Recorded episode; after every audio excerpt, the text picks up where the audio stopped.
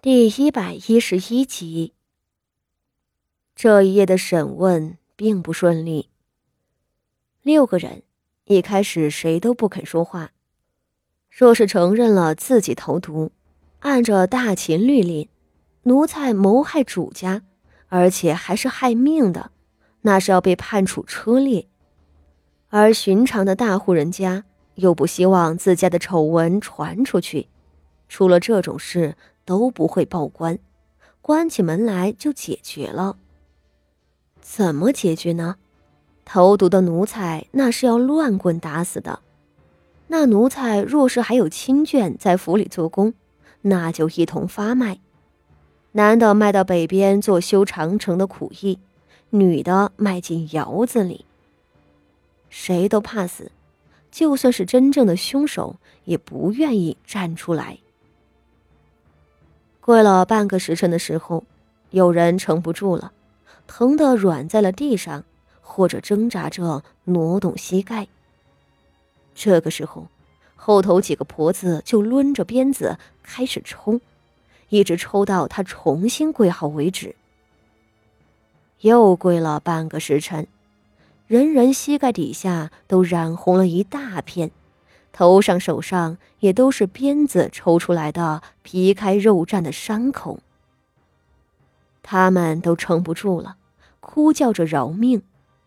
而很快，有一个机灵的丫鬟站起来，说自己有话禀报五姑娘。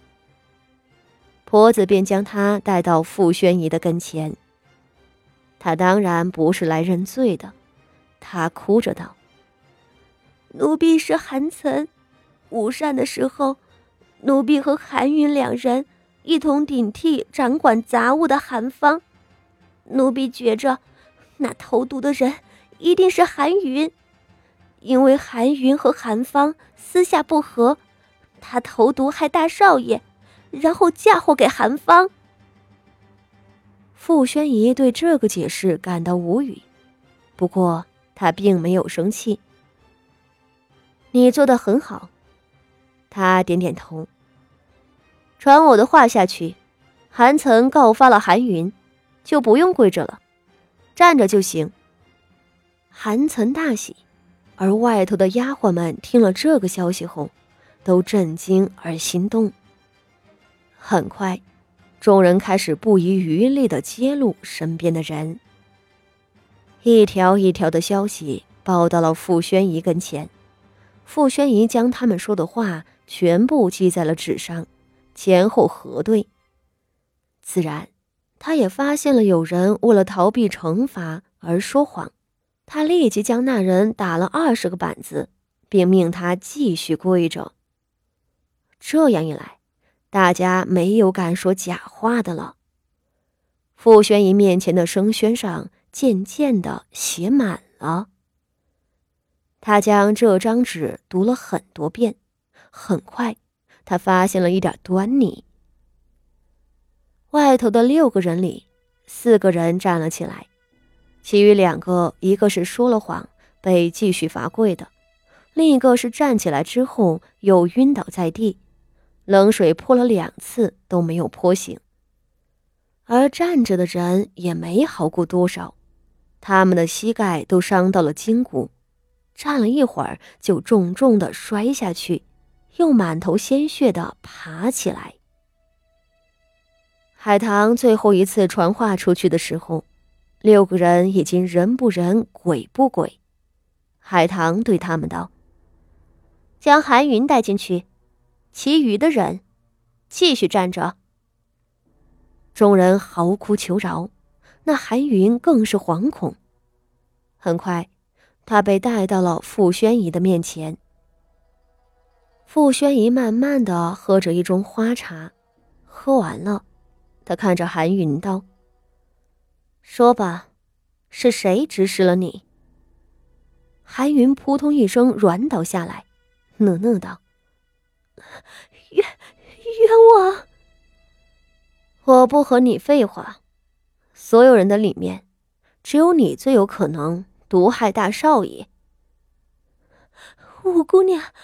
这，这，你难道听信了韩岑那个贱蹄子的话？韩云西行着，抓住傅宣仪的裙子，在木质地板上淌下两道浓烈的血痕。他拼命的磕头道：“奴婢就算和长史方寒有嫌隙，也不可能有胆子去谋害主子，那是杀头的死罪啊！”傅玄仪冷哼：“哼，是啊，若仅仅是为了一个不和睦，就要毒杀主子来陷害旁人，这也太离谱了。”他轻笑着，旋即用刀子一般的目光迫视着韩云。韩岑的话是有些牵强了，只是还有另一件事。你告发韩芳今日吃坏了肚子，多次跑茅房离开值守的位子，极有可能是他替换了蜡烛，并借口出去处理被换下来的蜡烛。是是。韩云连忙道：“韩芳是一整天都守在外间厅堂的，他最有可能替换蜡烛，但换下来的蜡烛藏在身上，恐怕被发现，所以要借口跑出去处理。而蜡烛这个东西，想要处理的干净，莫过于直接烧了。烧完一根蜡烛需要一定的时间。”傅轩一笑了，他拍手道。说的很好，韩芳作为掌管的人，东西都在他手里，的确是比任何人都有更多的机会来投毒。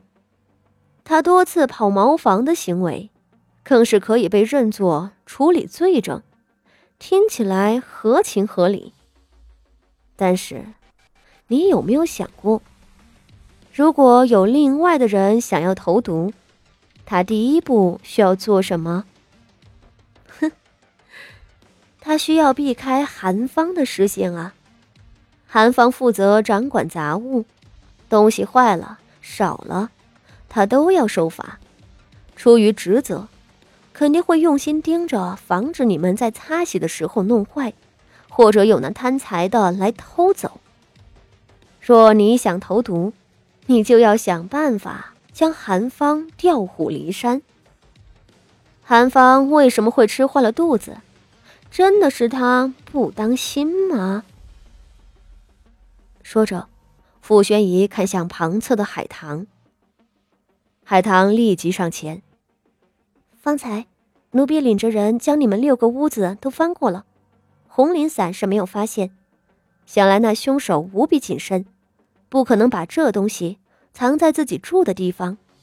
只是，奴婢倒有别的发现，就在韩云的床铺下头。”找着了一包泻药。一个婆子上来，将一包黄色粉包扔到了韩云的头上。